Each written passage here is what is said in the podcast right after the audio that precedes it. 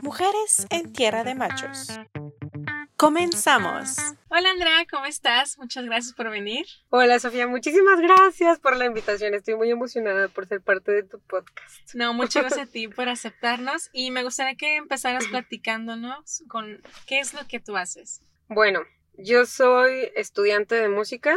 Estoy estudiando actualmente la licenciatura en música con orientación en canto en la Universidad Juárez de Durango. Hace cinco años que entré a la carrera, pero bueno, he estudiado desde hace muchísimos años. Y bueno, aparte de ser estudiante, me gusta mucho, bueno, creo mucho en la ideología de ser un artista integral, o sea, un artista íntegro que no solamente se, se dedique a la música, sino otras artes como la pintura, la danza, la, la escritura, y bueno, que vaya como nutriéndose, entonces hago diferentes cosas, pero eh, ahorita sigo estudiando. Okay. ¿Y desde dónde empezó ese interés hacia la música? Bueno, desde muy chiquita, mi mamá dice que cuando nací en vez de llorar, canté, pero obviamente son como chistes familiares.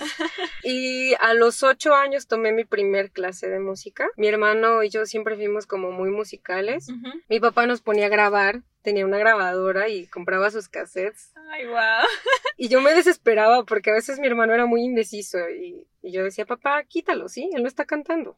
Ah, quítalo porque no canta. Y yo quería cantar, ¿no? Y siempre yo le cambiaba la letra a las canciones y yo componía y yo me iba al jardín y según yo hacía mis canciones. Y mi mamá juntos, a mi hermano y a mí nos metió a clases de piano. Cuando también yo descubrí el piano, mamá, quiero piano. Mi mamá siempre, fue muy alentadora y siempre me apoyó en todas mis ideas y yo le decía, mamá, quiero piano, me compraba el piano.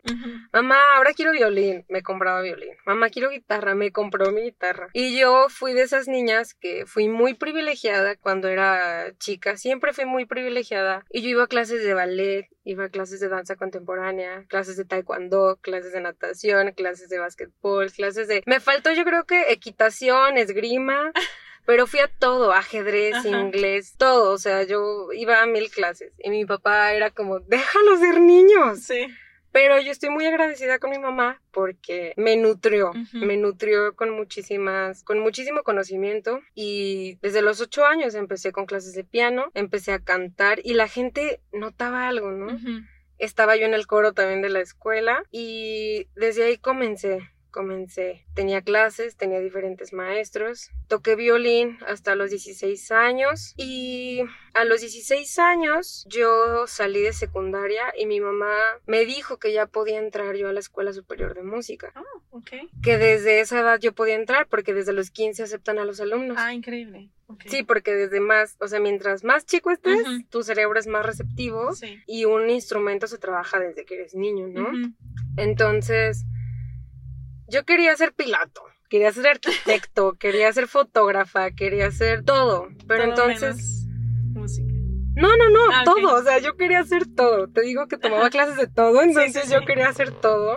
Y mi mamá me dijo, bueno, piensa, ¿qué harías sin que te pagaran. Ah, ok. Y le dije, no, pues yo cantaría. Ay, qué Y me dijo, vas, ah, adelante, entra. Entonces me dijo, son siete años de carrera. Y yo, sí, mamá, está bien. Segura, sí, mamá, está bien. Y entré a la carrera a mis 16 años y yo hasta ese momento me di cuenta de que el mundo de la ópera era muchísimo más grande de lo que yo creía. Porque a los 14 yo ya cantaba ópera, pero yo no sabía que había más óperas. O sea, para mí la ópera era una, tal vez, ¿no? Y no, hay muchísimas, muchísimas óperas y hay óperas de todo, de todos los géneros. Hay de terror, hay de romance, hay bufas, o sea, como muy cómicas. Ah. Hay de todo. Hay de tragedia y drama, este, son súper apasionadas, la mayoría. Eh, hay míticas, hay fanta pues como fantásticas, fantasiosas. Entonces yo me di cuenta de que había llegado así como que al país de las maravillas. sí. Y me enamoré. Entonces, hasta ahorita he seguido estudiando, he seguido trabajando mi voz, pero sí, yo creo que desde hace muchísimo yo ya venía así como que encaminada. Y cuéntanos por qué suena muy diferente la voz de alguien que, bueno, que está cantando ópera, al, bueno, el clásico, a la música que le dominan popular. Bueno, porque la técnica es totalmente diferente, totalmente diferente. El canto, se puede decir el canto lírico, o bueno, cuando estás estudiando también le pueden decir académico, cuando tú ya lo estudias como tal, realmente cantar es una cosa artificial. Es artificial. Los músicos tenemos posturas artificiales. O sea, no es normal cómo tomas el violín, cómo, cómo tocas el cello, la columna de los guitarristas. O sea, todos tenemos posturas que no son normales, naturales. Casi todo es artificial en un cantante. Nosotros tenemos que aprender a manejar lo que es el paladar, la lengua, este, todos tus huesos son resonadores, entonces tienes que aprender a proyectar, oh, proyectar tu voz y eso es muy diferente a la hora de cantar popular o lo que sea, lo que sea fuera de, digamos, clásico de la ópera, es muy diferente. O sea, todo dentro de ti lo mueves diferente, ¿no? Entonces, el canto en sí o una formación operística sí es muy exigente, pero también es muy interesante porque tu cuerpo, o sea, es como un laboratorio. En cada clase tienes que conocerte un poquito más, ver qué te funciona, qué no te funcionó, porque no es como una guitarra o un violín que tú estás viendo en físico frente a ti en una mesa y lo puedes ver y lo volteas. No, tu, tu garganta, ¿cómo la ves, no? O sea, como a veces trabajamos frente a espejos, sí, a veces vamos con el foniatra y vemos cómo están nuestras membranas. De acuerdo. Pero no es lo mismo este, a la hora de estar cantando, que no, no lo estás viendo todo el tiempo. Tienes que sentir. Entonces, cada cantante, así como cada pianista, cada guitarrista, como tenemos un cuerpo diferente, somos instrumentos totalmente diferentes. Así que un maestro no te puede enseñar a que hagas las cosas como él lo hace, porque tú tienes tu propio cuerpo. Entonces, si tú no conoces tu cuerpo, pues el maestro menos, ¿no? Y, y es como un trabajo personal muy, muy intenso. Y a la hora de cantar popular, todo cambia. Entonces, hay personas que son muy versátiles, muy flexibles y pueden cantar ambos, tanto clásico o lírico, así como popular, y, hay gente que no puede. Porque te enfocas tanto en una técnica que a la hora de que quieres cantar otra, se te dificulta. Y a mí, por ejemplo, eso me pasa con el pop, pop, lo que es este, no sé, por ejemplo, no, no sé, no se me ocurre ninguno. Pero a mí lo que me gusta mucho cantar, que sea en español, por ejemplo, son los boleros. Ok. Los boleros mexicanos, ¿no? Me gusta cantar jazz, pero fuera de eso, no puedo. O sea, hay cosas que, que me incomodan, hay hay, hay géneros, hay canciones que, que, me dan lata, que ya me picó, que ya me incomodó, ah, porque la técnica es totalmente diferente. Sí. Y por ejemplo, hay muchas veces que dicen, no, es que estás cantando pop como si fuera ópera, y es pop. O al revés, estás tratando de cantar ópera y te dicen, no, se escucha muy pop. De acuerdo. Por lo que estás haciendo adentro. Exacto. Entonces, a la hora de cantar es como una meditación, tienes que estar tan consciente de lo que estás haciendo con tu cuerpo y de lo que está pasando con cada órgano que usas, que, o sea, es un mundo de conocimiento, es experimentar todos los días, entonces es un trabajo arduo pero bellísimo. Es, es un trabajo como ningún otro, yo creo. Y ya que nos comentas esto de que tienen que trabajar mucho el cuerpo, ¿Qué es como lo primero que aprenden a tratar de entender y controlar para poder sacarlo? La respiración. La respiración es, es un pilar esencial en el canto. Y diría mi maestro de canto, hay, hay tres claves, ¿no? Para un buen cantante. Apoyo, respiración y paladar. Ok. Porque son tres tres este, aspectos o tres partes de las que tienes que estar muy consciente. Este, el paladar lo aprendes a controlar y el velo, que es el paladar blando, acá atrás, tiene que ir hasta arriba. Tu apoyo firme, tu diafragma bien firme y tu respiración mesurada o como oh. dirían este bien dosificada, ¿no? De acuerdo, sí, porque se va. sí, sí, se nos va el aire. sí. Entonces, obviamente, tienes que tener una buena condición como cantante. Sí. Y cuando cantas ópera, a veces te piden que te des una maroma en el, en el escenario, a veces te piden que corras o que salgas corriendo o que te tires al piso y dices, ay, qué incómodo. No, así tienes que cantar. A veces estás sentada, a veces estás bailando o jugando, coqueteando. Sí, sí, sí. Pero no, no, o sea, no cantamos nada más paraditos al lado del piano y ya, ¿no? O sea, es un mundo. Entonces tienes que tener muy buena condición. Y cuando empiezas a cantar, cuando empiezas a conocer todo esto y a ser consciente de tu cuerpo, lo primero es la respiración. Es lo primero. Si tú sabes respirar, todo lo demás como que se va acomodando, pero es como una base muy importante, saber respirar. Que es la base en muchas disciplinas, ¿no? Claro, no, claro, y como el canto es una actividad física, o sea, es como un deporte, los Sí. cantantes somos atletas, entonces, como es una actividad física, en cualquier deporte, en cualquier actividad, tienes que saber respirar, si no tu rendimiento pues se ve afectado, ¿no? O, o, o al contrario, es mejor, pero es muy importante la respiración. Ya después viene este la dicción, la memoria, la postura, aunque la postura también eh, afecta o mejora tu, tu respiración. Bien. Sí, no, yo me acuerdo mucho que siempre, en, bueno, en como para hablar hay que estar de pie y te dicen derechito, pero a lo mejor también hay otras cosas, ¿no? Aparte de todo eso. Y más, muy importante, siento que en la actualidad tenemos muy mala postura. Sí. Igual hay muchas personas que no saben, aunque parezca absurdo, no saben respirar así profundamente Sí. y, y todos esos problemas, ¿verdad? No, no, no, y es cierto, realmente no sabemos respirar. Yo he escuchado a muchos maestros de canto decirle a los alumnos, es como un bebé, ¿cómo respira un bebé? No, pues tú lo ves dormidito y solo se ve que su panza va arriba, abajo, Ajá. arriba, abajo. Y tú vas a una primaria, o sea, ve la edad, vas a una Sí. primaria, les dices, respiramos hondo, y los niños suben los hombros. Sí. Y dices, ¿por qué hacen eso? ¿Quién les enseñó que eso se hace? Bueno, no nos enseñan. Y a veces es, es tan común, o sea, valga la, no sé cómo decirlo, es tan común, es tan X. Ah, sí, estoy respirando, Sí. pero no eres consciente de tu En respiración. realidad no, no somos, no es una respiración consciente. Exacto. Hasta que dices, ay Dios, estoy haciendo ejercicio y ya me di cuenta que no respiro bien. Bueno, así respiras toda la vida. Exacto. Entonces, eh, para un cantante sí es como una tarea el ser consciente de lo que estás haciendo. cómo estás respirando, tu boca, tu postura, todo. Y me acuerdo que yo tuve una experiencia muy, muy chistosa eh, con un maestro con el que tomé clases. Él es un coach vocal de la Ciudad de México. Y yo tenía 18 años cuando él me conoció. Y me dijo, es que parece que te vas a comer a un niño. Estás así como jorobada, como, como si te fueras a echar encima de alguien. Y le dije, es que, es que estoy tensa, porque me Sí. ponía tan nerviosa y se me iba la respiración y terminaba, o sea, terminaba toda tensa. Y ya después me vio, después de, no sé, unos años, y me dice, ya no pareces monstruo, come niños. Ya te ves relajada, ya te ves tranquila.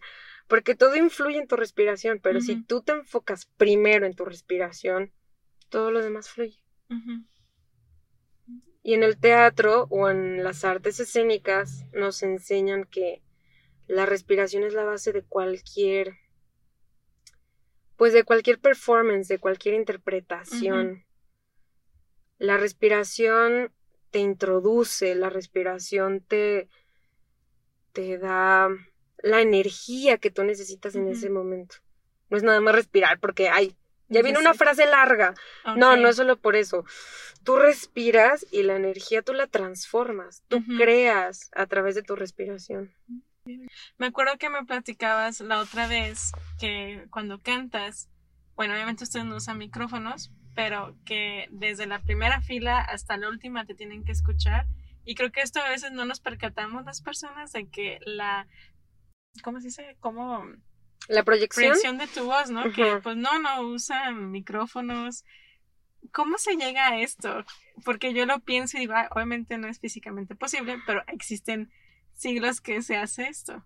sí, sí. Y realmente, desde que se empezaron a usar micrófonos ambientales, yo podría atreverme a decir que, bueno, creo que la capacidad de los cantantes ha ido disminuyendo. Como la, la exigencia de una voz va, ha ido incluso, creo yo, disminuyendo, porque antes no había micrófonos. Antes, o sea, la ópera comenzó en la calle. Entonces, si se juntaba una multitud, todos tenían que oírte. En los teatros antes, o sea, Corelli, por ejemplo, una voz impresionante, era un tenor, un hombre con una voz bellísima. Yo creo que no ha habido una voz parecida desde que él falleció, pero qué impresionante cómo proyectaban su voz y se escuchaba, como dices, o sea, hasta la última fila. La última, o sea, hasta la última butaca, es impresionante. Se llega a esto a través de un proceso muy arduo, porque los maestros de canto o mucha gente puede decir que te sacan la voz. Porque es cierto que todos podemos cantar, sí. Porque, bueno, paréntesis, el primer instrumento del ser humano fue la voz. Nos comunicábamos a través de sonidos, imitábamos animales, imitábamos sonidos de la naturaleza, teníamos percusiones, sí, pero la música es un lenguaje, es un idioma. Entonces, había claves para encuentros, para rituales, para bodas, para guerras. Oh, sí, sí. Entonces, es cierto, todos podemos cantar, pero este tipo de, de, música o este tipo de canto es, es otro nivel. O sea, como te digo, es algo artificial que no se logra a través de dos años o de un año de clases, este, de canto o leccioncitas, ¿no? Por eso también la carrera o, una licenciatura en música, pero que sea en canto, dura tanto. Siete años, cinco años mínimo, hasta diez años. Hay escuelas donde dura diez años. Porque es un proceso muy arduo. Es muy cansado, es muy exigente. No es cualquier cosa estudiar música. Música. Ya entrar a canto, no, no es nada fácil. Entonces, una vez que tú, que tú encuentras tu voz, porque no es lo mismo hablar que cantar. Hablamos de una manera, cantamos de otra manera. Y, por ejemplo, a mí me dicen, ah, es que tú hablas como si fueras mezzo, que es un tipo de voz más grave. Y digo, no, es que soy soprano. Ah, chis. Y yo conozco sopranos ligeras, que es más como agudo, ajá, que tienen un rango como más agudo y hablan más grave que yo. Wow. Entonces, o sea, hay de todo, ¿no? Pero sí es un trabajo incluso exhaustivo y siempre hay como una eh, un, un, estire y afloje, porque te digo, siempre estás experimentando y conociendo tu cuerpo. Sí. Y tus límites, ¿no? Supongo. Tus límites, claro, claro. Aceptar tu timbre, tu, tu mm. color de voz, porque mm. no va a haber nadie que cante como tú. Exacto. Nadie. Entonces es impresionante. ¿Y qué preparación tienes que llevar, por ejemplo, antes de que vayas a cantar? No, bueno, creo que me, me comentaste la otra vez, pero no me acuerdo si es de semanas antes, días previos. ¿Cuál es el verdadero cuidado de tu voz que literalmente es tu herramienta de trabajo? O sea, como cuidados y entrenamiento. Como el cuidado que, sí, como el que, ajá, entrenamiento de, de tu...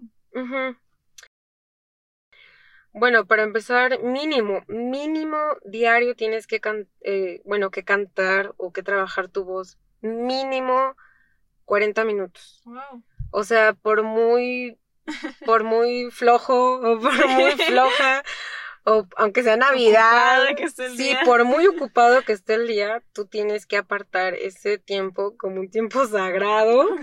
En el que, claro, en el que te dedicas a, tu voz, a tu, a tu, a tu instrumento. Obviamente nos extendemos y nos, o estudiamos, no sé, unas dos horas, tres horas, o en, o sea, vas como organizando tu tiempo durante el día y puedes estudiar hasta cuatro o cinco horas. Eh, un instrumento sí se tiene que estudiar aproximadamente unas cinco o ocho horas diarias. no es fácil ser músico. No.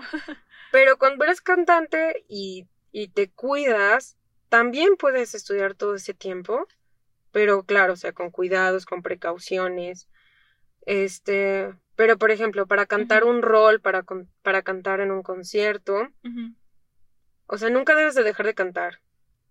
Sí tienes que tener muchos cuidados. Todos los músicos tenemos que tener cuidados, pero con los cantantes es más evidente. Y siempre está la carrilla de que, de que, oye, tú eres cantante, no puedes hacer esto, no puedes tomar este alcohol. Oye, ¿dónde está tu bufanda? Y Sí. es como de, oye, la tuya, o sea, aunque no seas cantante, pero cuidas tu cuerpo, porque es una extensión Sí. Perdón, el instrumento, lo que toques, sea la guitarra, el piano, el violín, el cello, es una extensión. Tú eres el instrumento, entonces te tienes que cuidar tú.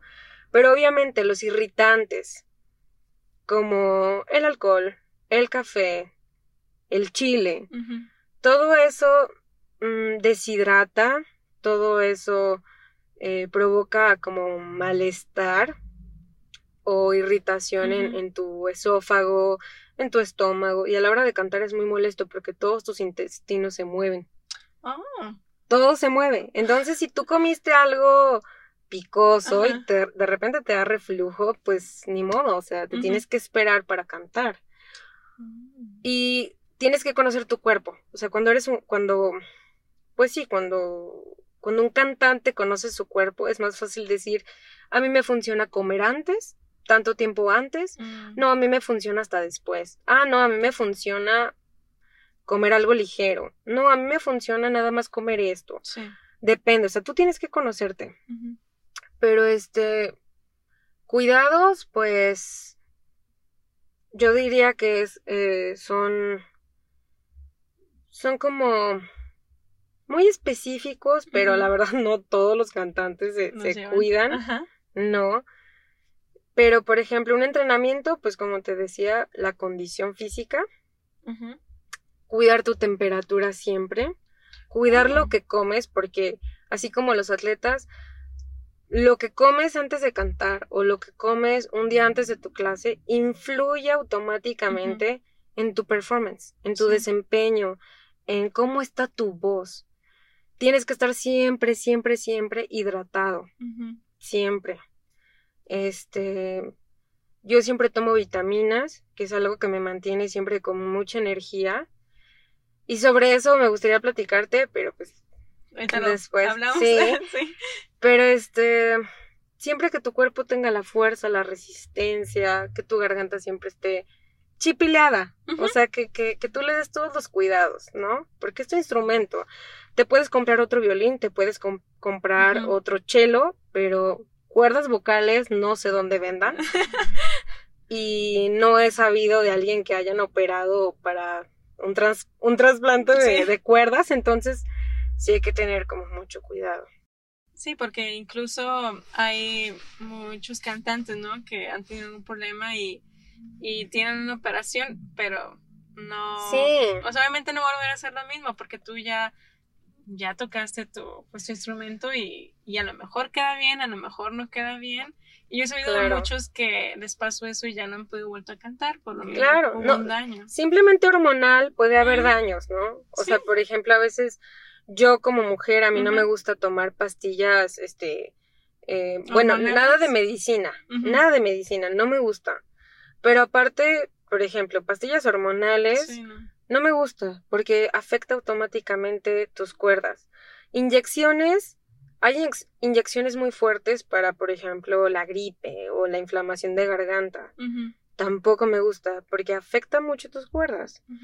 Y, o sea, es mejor, bueno, yo siempre he preferido como lo natural, lo, lo orgánico para cuidar mi voz, pero sí, o sea, un error o, o una lesión como un músculo, Sí. una lesión, un desgarre, algo así, o sea, obviamente no vuelves a tener tus cuerdas como antes. Y muchos dirán, ah, los nódulos, que son como úlceras, que son como, se ven como si fueran granitos, Ah, sí. pero son pues úlceras por el- la fricción de las cuerdas, Mm, que no deberían, o sea, no debería ser, ajá. Muchos dirían, ay, no, nódulos, nódulos, pero no es lo peor. O sea, simplemente cuando una persona tiene nódulos se pueden tratar, se pueden operar, pero nadie te garantiza que vuelvas a cantar. Nada te lo garantiza, ni nadie. Entonces ahí está el cuidado de la voz. ¿Y cómo cuentan una historia en la ópera? Yo sé que literalmente están contando, es como si alguien te estuviera contando, narrando, ¿no? Una narrativa que existe. Bueno, nos estabas comentando que existen varios tipos de ópera, pero por ejemplo las que te ha tocado hacer, ¿cómo la narración? ¿Es una narración eh, como prosa literaria o tiene su propia forma de ser una ópera? Pues es que cada compositor tiene su estilo. Okay. Cada compositor tiene su. su. no sé cómo decirlo, su personalidad. Tú escuchas una ópera y tú dices, ay, es que eso suena tanto a Puccini, o suena tanto, tan mozartiano, o sea, tienen como su estilo, ¿no? Pero, por ejemplo, ahorita que me preguntaste me acordé mucho de que en la ópera, bueno, vamos a la ópera clásica, del periodo clásico, los recitativos, ¿no? Me acordé de Mozart. Los recitativos, o sea, recitado, hablado, estás cantando, pero casi hablando. Oh, ya. Entonces, dices, no manches, tradúcelo. Y, estás diciendo, bravo, qué bella voz. Yo no sabía que cantabas tan bien, pero lo estás cantando, bravo, qué bella voce. Y un amigo que no es cantante decía, qué risa, ¿te imaginas una ópera en español? Ajá, yo no he escuchado una ópera en español. O sea, ¿cómo sería, no? O sea, ¿cómo, ¿cómo lo cantas? Ya súbete al carro, vámonos. O sea, es como de, ¿qué? Sí. Wow. Sí, así pasa en italiano, en alemán, en, O sea, sí, hay recitativos. Y. ¡Wow! ¡Qué bonita! Estás hablándolo. Y desde ella es un diálogo o ya te está platicando lo que pasó. Y este. Y después. Bueno, o sea, una ópera se construye de intermezzos, de arias, de oberturas. Y.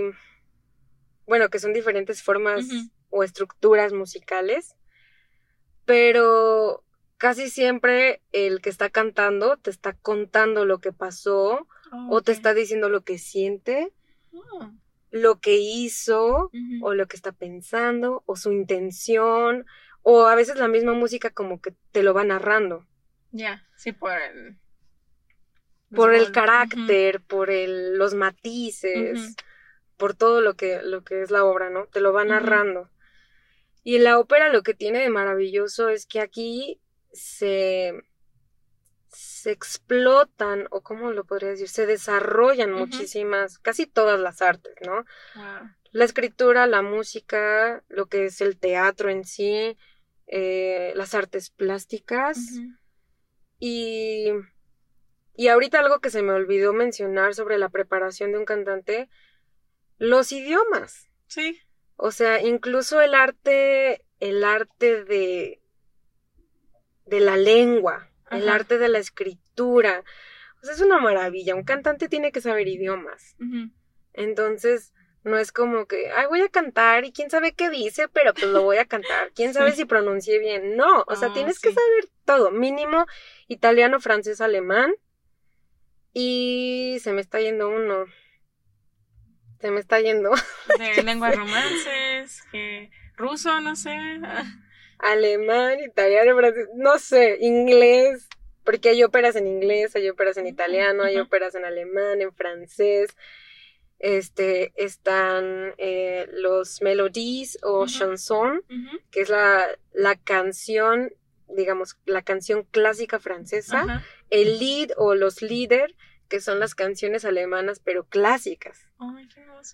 Entonces, tienes que saber de todo. Y tienes que saber de historia y tienes que saber. O sea, de cultura. no, no puedes encerrarte, es lo que te decía, no puedes encerrarte en tu cubículo de estudio y decir, ay, yo voy a ser una gran cantante. O sea, y aparte a la hora de cantar, tienes que proyectar, tienes que transmitir. y, y eso se logra solamente a través de experiencia, de conocimiento. ¿Cómo vas a hablar de amor en una obra si tú nunca te has enamorado? ¿Cómo vas a hablar de pérdida en un lead si nunca has perdido a alguien? Entonces también se trata de vivir, también se trata de... Porque bueno, hay mucho drama, hay mucho drama. No, no, no, te puedo decir que no, porque hay mucho drama en, en la ópera, en la música clásica. Pero es muy bello cómo, cómo te vas nutriendo, te digo, de, de todas estas áreas artísticas, de todo este mundo que es la ópera y la música clásica. Oh, increíble. Creo que ya me salí de la pregunta. pero súper bien. Porque te quería comentar lo del tema porque sé que muchos están en otros idiomas. Pero ahora, como para terminar eh, sobre el área de la música, ¿cuáles son como los mitos y las realidades de, de ser un cantante? Híjole, se me ocurre así, así rápido. que un cantante tiene que ser gordo. Ah, sí. Este, o tiene que estar robusto para ser bueno. Mm. Porque dicen que es tu cavidad, este, del tórax y que es tu capacidad y tu fuerza y tu energía. Ay, no es cierto. No. Yo conozco muchos cantantes y hay muchos cantantes profesionales con la complexión de, no sé, de una flauta, o sea, y, y hay otros, como por ejemplo Pavarotti, que era un, con todo el respeto que el maestro se, se merece, era un monstruo en el escenario, era muy alto, era, era grande, era, era obeso, y él tenía un problema para bajar de peso, pero eh, eso es un mito. Sí es cierto que han habido cantantes muy buenos que han sido gordos, que han sido muy altos, cabezones y de todo, pero no, hay cantantes de todos los colores, de todas las complexiones y no tienes que ser necesariamente gordo. No sé, número dos, un mito podría ser también que que no puedes... Ay, no. Ay, no. Un mito, otro mito que puede, o sea, tiene su parte mítica y su parte real, es sobre el cantante y su imagen. Porque muchos podrán decir, no importa cómo te veas, sino cómo cantes. Y puedes decir, sí, sí es cierto, ¿no? O sea, como ahorita he mencionado Pavarotti, a Sutherland, que era una soprano, una mujer con una cabeza, una frente muy prominente, eh, que interpretaban personajes de 20 años, de 15 años, pero ellos ya estaban grandes, ¿no? Y hay mitos y hay realidades sobre eso, pero la verdad es que en el ámbito artístico en el que ahorita vivimos o en el área profesional artística, no te puedes ver de cualquier manera, ni puedes publicar lo que sea, ni puedes hacer lo que sea. O sea, si hay como que estándares, si hay exigencias como... La verdad yo te diría que a mí se me hacen muy vanas porque se pierde el sentido del arte. Sí. Pero, por ejemplo, es un mito como te decía, de que te tienes que ver gordo. Ahorita, la realidad es que mientras mejor te veas, el público va a pagar para verte, ¿no?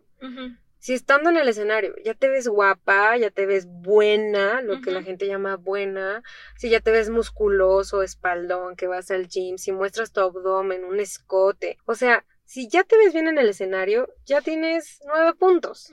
Si tienes una enorme o bellísima voz, ya, ya juntaste los diez. Pero una realidad que a mí me parece algo triste es ese aspecto de la imagen. De que mientras más joven, más, más guapo o atractivo te veas, mejor. Y ya tu voz viene siendo como una de las últimas cosas que van a decir, claro que no, la voz es lo más importante. No, no hay que ah, engañarnos, no hay que engañarnos. Y otro aspecto que es real desde hace, no sé, desde el siglo XII, desde el siglo XI, es tu economía. Okay. ¿Por qué? Porque desde, te digo, desde hace muchísimos años, desde hace siglos, tú tenías que estar bajo el cuidado de tu maestro. O sea, literal, te ibas a vivir con el maestro mm. para que él te enseñara. Y así, pues él pagaba tu comida, él pagaba tu ropa, no sé, ¿verdad? Mm. O, por ejemplo, si eras un compositor, si tocabas para la corte, tenías que vivir bajo la protección o tenías que tener un benefactor, una benefactora como un duque, una baronesa, alguien de la corte, ¿no? Sí, un cortesano. Que son tus mecenas. Ajá, claro. Entonces, tenías, hay un, o sea, un mito que sí es muy cierto, más bien que voy a, que quiero explicar es que los músicos no son bien pagados o que la profesión como cantante no es bien pagado, no es bien pagada. No es cierto. Si tú trabajas, si tú, como te digo, tienes la imagen, el dinero, Sí.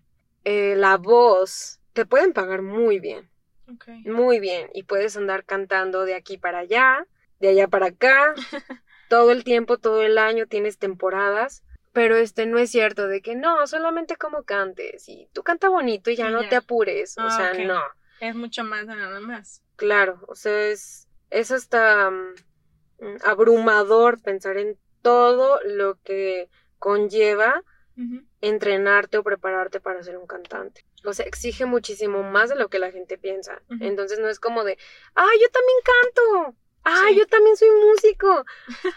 Dios, es así como de, "Ah, respira, por favor. Y tu cerebro, no lo digas, no lo digas, no lo digas. Y tú, ¿estudias música?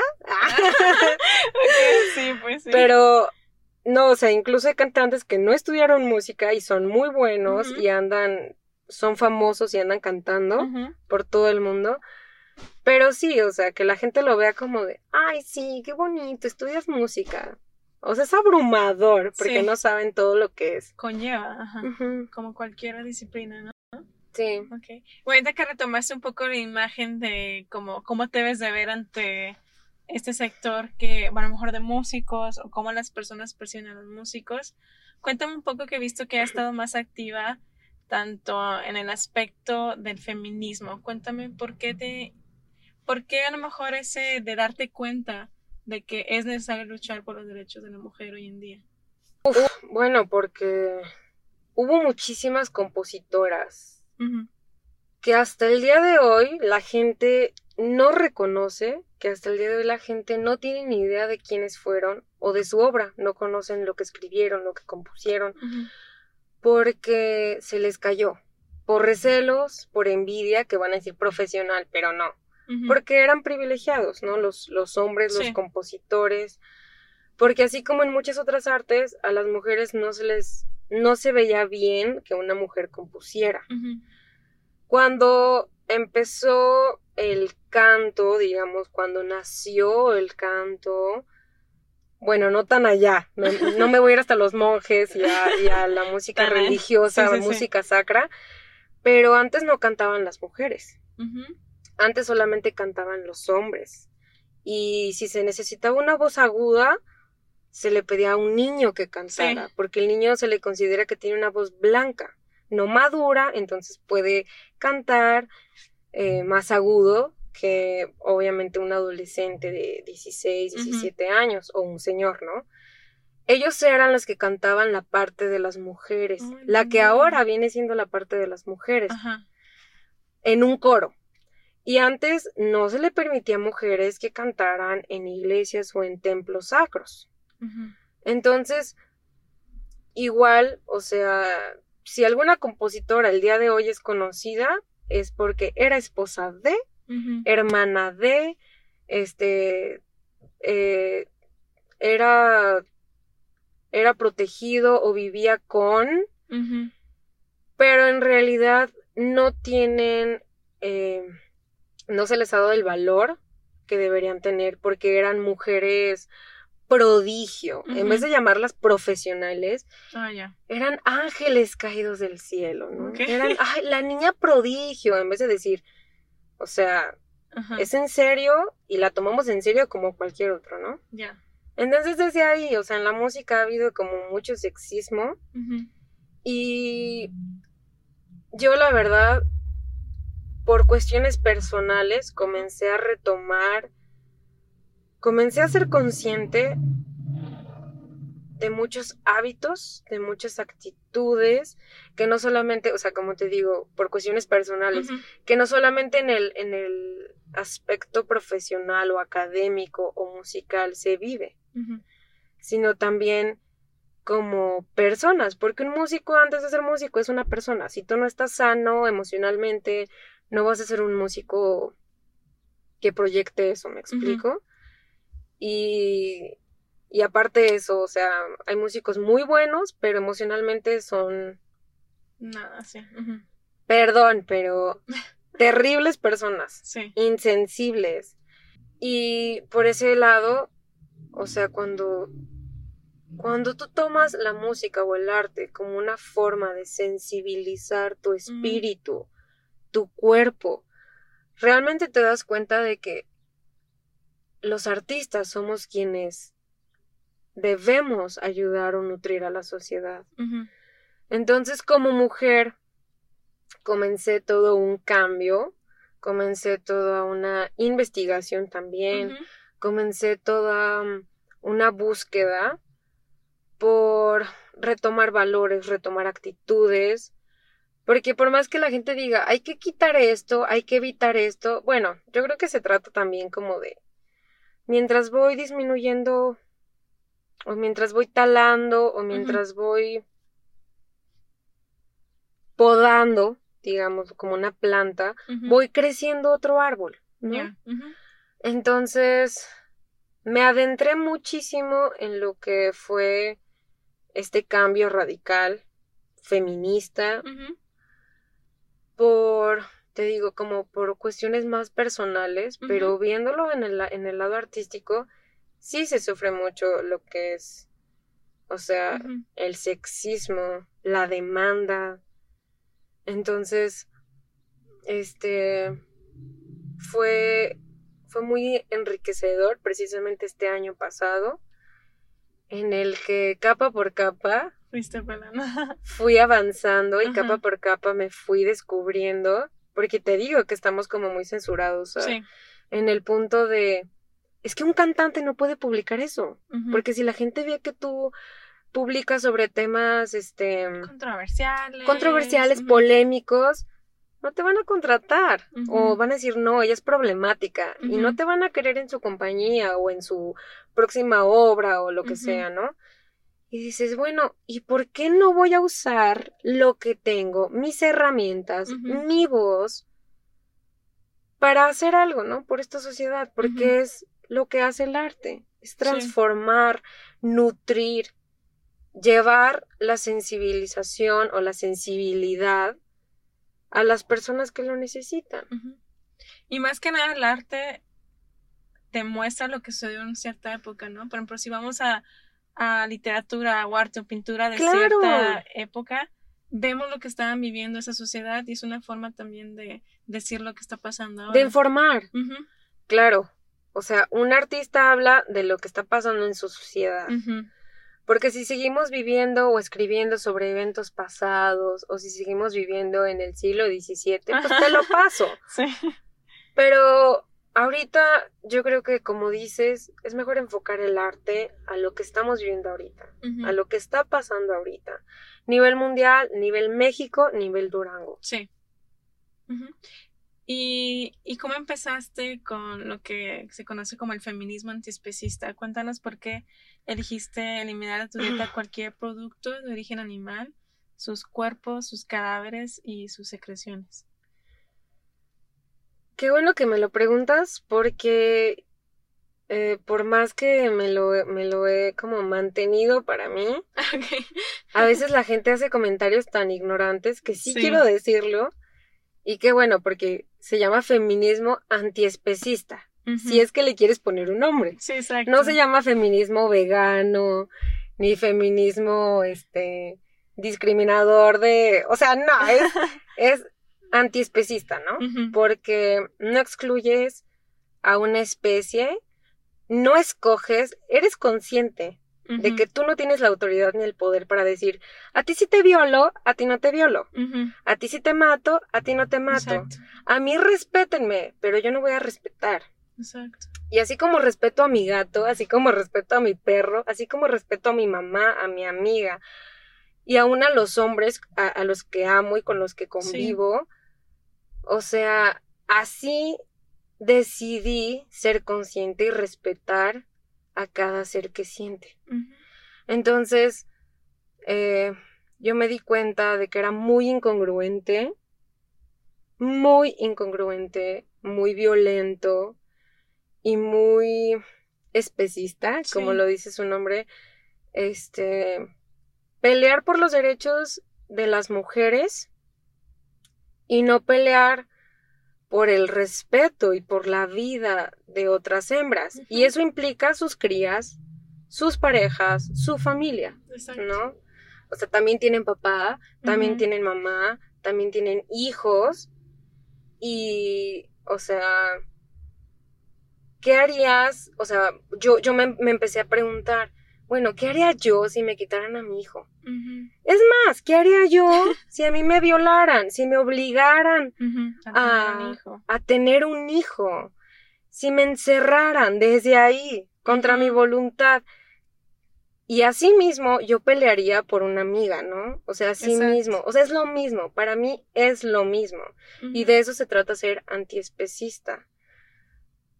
Yo nací, por así decirlo, en cuna machista, sexista, con dos papás muy machistas, muy sexistas. Yo soy la, la segunda, somos tres, y mi hermano el mayor, o sea, varón, después yo y luego varón. Ah, ok, ok. Entonces, no solamente era la única niña, Sí. sino que yo estaba en medio y sí sufrí como que este tipo de, de actitudes hasta cierto punto, ay, no quiero usar la palabra, pero misóginas. Mi papá un día me llegó a decir, un día, no recuerdo que me lo haya dicho como, ro- como, como Rosario, pero me lo dijo un día, tú no te vas a casar, tú me vas a cuidar Ah, y tú me vas a hacer mi huevo en la mañana. Y yo, ¿what? Y yo se lo recordé cuando tenía como 11 años. Ah. Y me dijo, no, no, no, Andrea, no, yo te lo dije, este, Broma. en broma, Ah, ¿no? pero imagínate, para que yo se lo reclamara años después es porque algo quedó, Hubo un ¿no? impacto. Claro, su- hubo un impacto, no solo por, por ser niña, o sea, no solo por mi edad, sino porque ya era mujer, ¿no? Ya. Entonces, aparte de nacer en cuna machista, cuna sexista, me criaron comiendo animales. Eh, y, y lo menciono porque mucha gente dice, bueno, pero es que así nos enseñaron a comer así. Claro, pero así como hay muchos problemas emocionales o sociales y decimos, es Sí. que mi papá me maltrataba, es que en mi familia esto. Ok, llega un momento en el que tú tienes que reconocer y ser consciente Sí, y escoger qué vas a hacer después. Ya no puedes culpar a tus papás por cómo vives hoy. Exacto. Y es lo mismo a la hora de hablar de tu alimentación. Ya no puedes culpar ni hacer responsable a alguien más por cómo te estás alimentando. Sí, por literalmente tu acción. Claro, o sea, y de eso se trata también crecer. Sí. O sea, aprender a ser responsable y aprender a, a escoger. A mí me, me, me enseñaron a decidir bien, a decidir qué es lo mejor para mí, por mí, y qué me va a ayudar, ¿no? Entonces, o sea, yo sí me fui de un extremo al otro. Comencé mi transición hace aproximadamente 10, 11 meses. Ah, muy bien. Sí.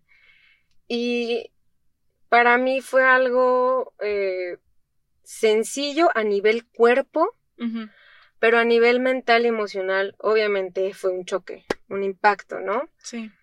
A nivel cuerpo, porque yo ya había dejado de comer carne, este, nunca, nunca, nunca, nunca me agradó el cerdo, nunca fui de leche, mis hermanos eran los becerros de la casa, Sí. yo nunca, tal vez con un cereal, este, el huevo nunca me gustó, desde chiquita mi mamá me ponía huevo en el cabello Ah, y yo lloraba del asco. Ay, es que bueno, horrible. Ajá. Sí, no, el olor, el color, o lo odiaba, entonces Ajá. no batallé para dejar productos, este, eh, para ingerir productos animal. Obviamente comencé una transición con, eh, bueno, investigando Sí. Sobre todo los animales, sobre todos, perdón, sobre todo los productos que son probados en animales, Sí. lo que es materiales, productos de belleza, de higiene, todo esto. Y fue muy enriquecedor en muchas, en muchas áreas. Eh, yo no cocinaba ¿De y ahora, y ahora me encanta cocinar, Sí. me encanta y, y yo creo que ya arte a Instagram porque, porque a veces digo, no puede ser que sepa tan rico y que nadie haya muerto en mi plato. Exacto, nadie sufrió para que yo coma. Ajá. Claro, o sea, eh, podrán decir, oye, pero las plantas, sí, pero sabes que una planta no te va a gritar cuando trates de arrancarla. Sí, o sea, no tiene un sistema, no tiene sistema nervioso central, Ajá. que eso es lo que manda la señal de el dolor, Claro, ¿no? y es lo que mucha gente no entiende. Sí, sí es un ser vivo, pero, Sí. o sea, no tiene un hijo como tú. Se parece más a mí una vaca que, que la albahaca. se, pare- se parece más a mí una cerdita que está embarazada, este, que, que el romero o que una planta que a mí me guste comer, como los hongos, Sí. como el seitán, como las leguminosas. Entonces, fue muy enriquecedor para mí en muchas áreas. A nivel mental, a nivel emocional, sí tuvo un impacto en mí Sí. porque automáticamente cuando dejas de consumir hormonas, Sí. sangre y energía, porque yo creo mucho en eso. Sí. Un animal en un matadero o en una granja, según esto, de libre pastoreo Sí. o lo que sea, este, el animalito a la hora de que entra a un camión, a la hora de que entra al matadero, percibe y huele lo que pasó. Sí. Huele la sangre, huele los órganos, huele el sudor, Escucha huele... a los demás hablando. Sí, huele el miedo, escucha todo lo que está pasando, sabe a lo que va. Toda esa energía se queda en el animal hasta que llega a tu plato y tú te lo comes. A la, entonces, a eso me refiero cuando digo que a la hora de, de, Sí. de que dejas de consumir esa energía, esas hormonas, esa sangre, esa grasa, sensibilizas tu cuerpo de una manera increíble y comienzas a, a tener como una sanación, porque es como si hubiéramos estado enfermos por mucho tiempo Sí. y tu cuerpo se depura, se desintoxica. Exacto. Yo me siento muy contenta de haber tomado esta decisión y lo, lo dudo mucho que vuelva. Mucha gente ahorita apuesta que sí, pero les digo que no, porque me siento muy contenta con mi cuerpo, me siento en paz y así como lucho por, por mujeres, no solamente por el aborto, sino por muchísimos derechos fundamentales Sí. derechos de salud, derechos de nacimiento, derechos de individuo básicos. Así también decidí luchar y promover lo que es el respeto hacia los animales, ¿no? Entonces, no basta con amarlos y amar a tu perro y sacarlo a pasear al parque. No. O sea, tienes, tienes que hacer un cambio social, político, económico, porque comer es una acción política. Comer es una acción que nos involucra a todos. Entonces, este, por más hippie que suene la idea, lo hice por, lo hice primeramente, ah, o sea, cambié mi estilo de vida, cambié. No es una dieta, pero cambié mi, mi alimentación. Primero, por esa incongruencia del, del feminismo, que, ¿sabes qué? Sí exijo derechos para que haya seguridad y que a mí no me violen y que a mí no me toquen y que si tocan a una de mis amigas, nos tocan a todas. Ok, a las vacas, a las cerditas, a las cabras, a todos los, los animales y las hembras.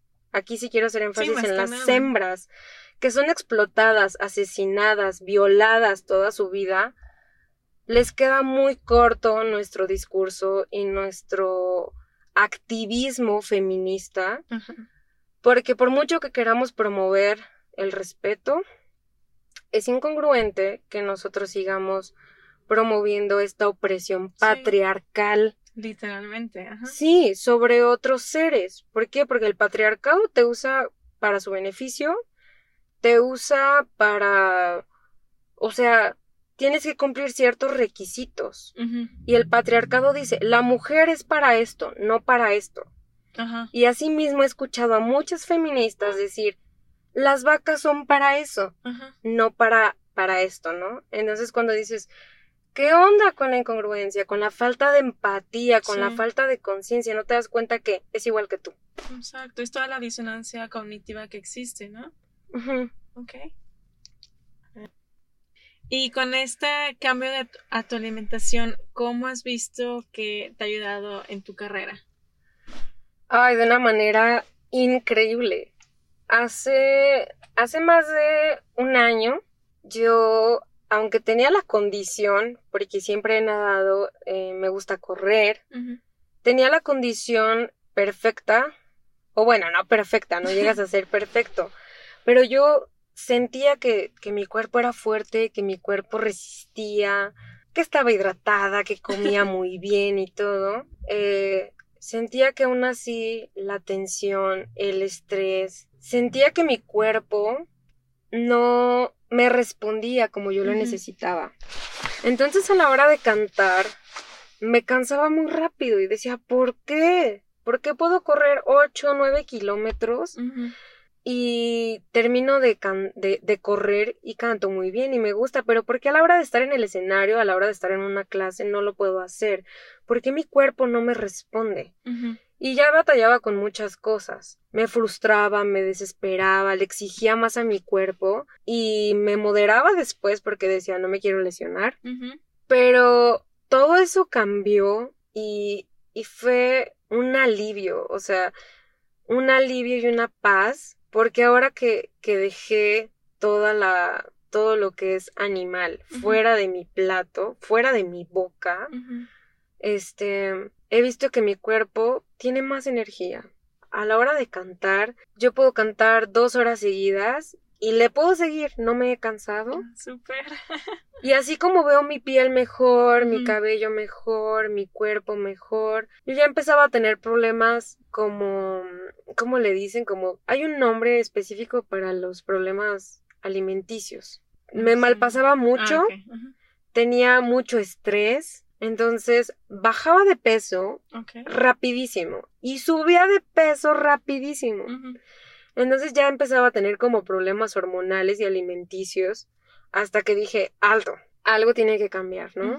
Ya no es mi condición porque hago mucho o poco deporte. Ya no se trata de que respire mal o respire bien. Mi cuerpo ya no me está respondiendo. Entonces cuando cambié todo esto, noté que tengo más energía, eh, mi cuerpo me responde y a veces yo puedo estar tan tranquila, tan relajada, porque incluso mi circulación es mejor Sí, claro. mis músculos están relajados em, y ya es más fácil que todo fluya. Lo mismo que ahorita te, te comentaba de la, de la energía, yo creo mucho en eso. Entonces, mientras más limpio está tu cuerpo, mientras más libre está tu Sí. cuerpo, el aire, el sonido, todo fluye. Entonces, fue muy increíble ver este cambio porque yo sufría en mis clases y Sí. me exigía de más y a veces soy muy compulsiva y perfeccionista y, y que tu cuerpo no te responda es como, Sí. ¿qué onda? Yo sé lo que tengo que hacer, pero mi cuerpo, mi paladar, mi abdomen no me responde. Entonces todo esto cambió y ahora siento que, que ahora sí, eh, o sea, me, reco- me reconcilié con mi voz, Sí. me reconcilié con mi cuerpo. Entonces es una maravilla, ahorita disfruto cantar y ya no me estreso, ya no me, no me preocupo porque sé que mi cuerpo me va a dar lo que le estoy pidiendo. Y eso es, uff, ya es una meta alcanzada de la que me siento, por la cual me siento muy alegre y muy satisfecha. Pues qué increíble que hayas visto este cambio así como la mayoría que estamos aquí, que estamos agradecidos de haber abierto los ojos y, Sí, y No, y- claro, claro, y hay cantantes profesionales veganos. Por ejemplo, una que me gusta mucho es Lisette Oropesa. Este, ella es vegana y ella corre y aunque anda viajando para todos lados, Sí. siempre trata de correr y siempre trata de, de comer algo que le guste, pero vegano. O sea, no se descuida, es muy responsable y la admiro mucho. O sea, me gusta mucho cómo canta. Hay también eh, artistas como mm, eh, bailarines de ballet que son veganos y ahorita están bailando en Moscú, en. Canadá, en, en grandes escenarios y dices, es vegano y tiene una condición, o sea, increíble. Entonces, eh, es impactante el cambio que puede tener tu cuerpo y te lo agradece. Siempre. Ajá. Sí, te lo agradece siempre. Entonces, no sé, para mí es una maravilla. Yo por mi profesión, por mi escuela, por salud, por, por feminista, por mujer, por joven, por todo, yo prefiero esto. Yo prefiero cambiar mi dieta y prefiero respetar y que me respeten y así como a mí no me gusta que me toquen, yo prefiero no tocar a nadie más. Exacto. Ni, ni oprimida ni opresora, ¿no? Que es lo más Exacto. importante. Sí, eso siempre, ni oprimida ni opresora. ¿Te gustaría agregar algo ya por último? Me gustaría, pues sí me gustaría invitarlos, invitar a las feministas que me escuchen, invitar a, a los músicos que me escuchen, a abrir sus ojos, a permitirse sensibilizar su cuerpo, porque confiándote algo así, Sofía, yo cuando hice mi transición, Sí. cuando cambié mi, mi, mi alimentación y todo, digamos, mi sistema, yo ofrecí mi cuerpo para, para hacer arte. O sea, yo ofrecí mi cuerpo así como, se va a escuchar medio loco, medio hippie, pero como un sacrificio por la vida de otras hembras. Entonces yo creo que eso me, me ha permitido seguir y me ha permitido fortalecer los ideales que tengo. Entonces yo sí quisiera invitar a los artistas, a las mujeres, a quienes me escuchen, a abrir sus ojos, a sensibilizarse a través de lo que hacen, ya sea el lenguaje, la comunicación, la música, la enseñanza, y tener un poco más de empatía, no solamente por los que se ven como nosotros, o sea, como ser humano, sino por todos aquellos que sienten, que usemos nuestra influencia para ayudar a los demás, que usemos, eh, aunque sean 20 seguidores que tengamos, pero para promover lo que es justo, Exacto. para promover lo que es la realidad, lo que es ético, porque esta sociedad ama hablar de lo que es moral y de lo que no es moral. Exacto. Pero a la hora de que los, em- los confrontas, no, no, no, es que respeta lo que yo pienso, respeta lo que yo hago, respeta cómo me criaron. Claro, claro. Pero ahorita ya hablando como adultos y hablando como artistas, hay que darnos la oportunidad y hay que respetar que el arte para eso fue creada Para transformar la sociedad, para transformar la mentalidad y los y, y, te- y tirar, derribar esos paradigmas que tenemos, no solo como músicos y como artistas, sino como personas, como individuos. Ser más empáticos, ser más conscientes, porque nos enseñaron a ser egoístas, ¿no? Nos enseñaron a pensar solamente en tu supervivencia y en tus intereses pero no hay nada más gratificante, no hay nada que contribuya más que una conciencia empática. Exacto. Pues muchas gracias por darme un poquito de tu tiempo. Me da mucho gusto tenerte aquí para y más sobre este tema, sobre el canto y obviamente sobre lo que es el antiespecismo. Muchísimas gracias por estar aquí, Andrea. No, muchas gracias, Sofía. creo que fue algo largo, pero creo que estuvo muy padre. Muchísimas No, gracias. A mí también ya aprendí mucho y espero que también quien escuche eso aprenda mucho y, y en realidad escuche, ¿no? Lo, lo que dijiste, no solo Claro. lo primero, sino también lo último. Sí. Y muchas gracias. Gracias, Sofía.